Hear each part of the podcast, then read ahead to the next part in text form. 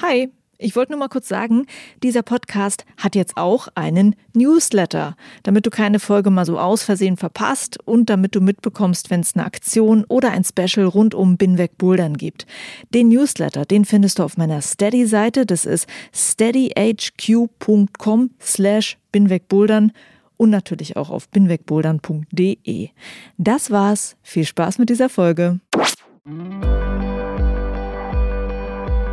Hi und willkommen zu Folge 20 von Binweg Bouldern. Ich bin Juliane Fritz und ich habe aktuell eine kleine Reihe für dich mit Athleten der Boulder Bundesliga. Ich habe das Bundesliga-Finale in Hamburg besucht und da so einige Athleten getroffen und ich habe mit ihnen kurze Porträts aufgenommen. Sie reden darüber, was sie zum Bouldern gebracht hat, wie sie im Bouldern besser wurden und wie sie trainieren. In dieser Folge ist Hanna Pongratz dran. Sie hat dieses Jahr den dritten Platz in der ersten Liga gemacht. Gratulation dazu und gleich hörst du mehr von Hannah selbst.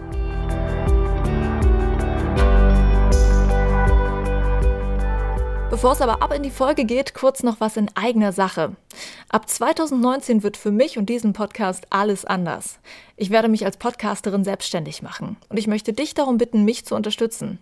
Und zwar, indem du Binweg Bouldern Supporter wirst. Mit einem monatlichen Beitrag deiner Wahl unterstützt du meine Arbeit und bekommst dafür Extras und Goodies von Binweg Bouldern. Je nach Supporter-Paket ist das zum Beispiel ein Binweg Bouldern Bag oder es gibt Ausschnitte aus meinen Interviews, die du bisher noch nicht im Podcast gehört hast. Was es noch alles gibt und wie das Ganze funktioniert, das erfährst du natürlich auf meiner Webseite binwegbouldern.de oder unter dem Link in meinen Show Notes. Also wenn du mich unterstützen magst, dann schau da mal vorbei. Ich danke dir. Und jetzt ab ins Porträt von Hanna Pongratz.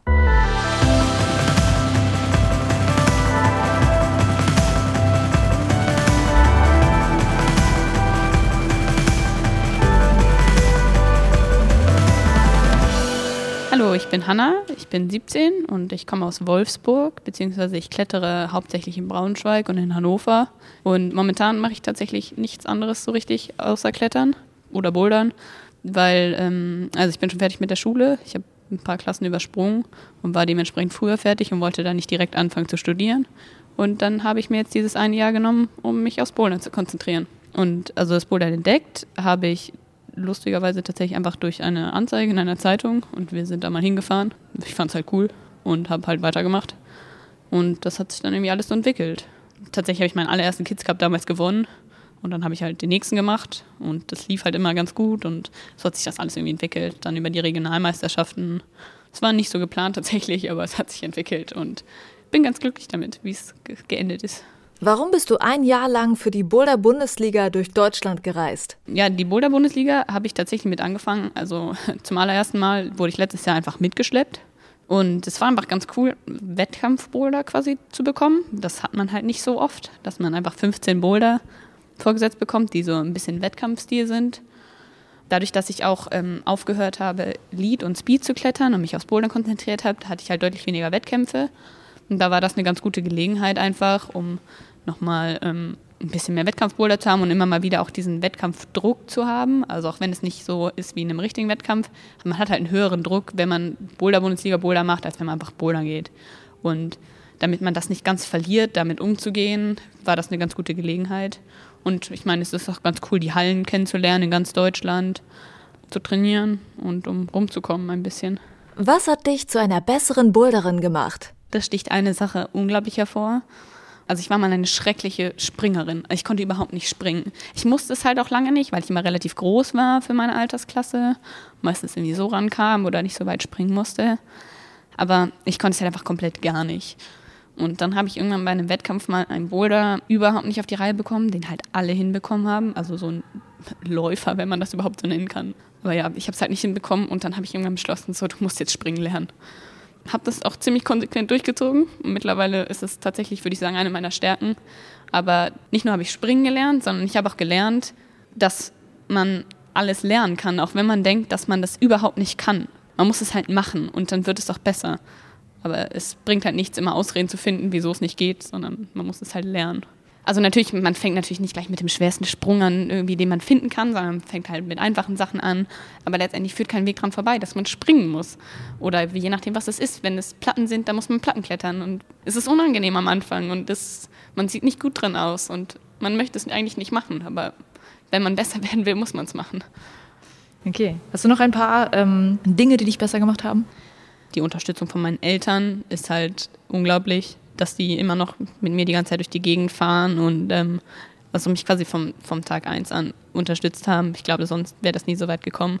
Und ansonsten ist noch was, was mir immer ganz gut geholfen hat, ist einfach viel mit Stärkeren zu klettern. Und das heißt dann in meinem Fall auch viel mit den Jungs zu klettern, weil man mhm. muss leider sagen, dass der Norden nicht so stark besetzt ist und dass ich dann halt relativ schnell einfach zu den besten Mädels gehört habe. Und wenn man dann immer nur mit den Leuten klettert, die vielleicht nicht so stark sind wie man selber, da lernt man nicht so viel und da wird man nicht so viel besser. Und da muss man halt mit den Jungs klettern.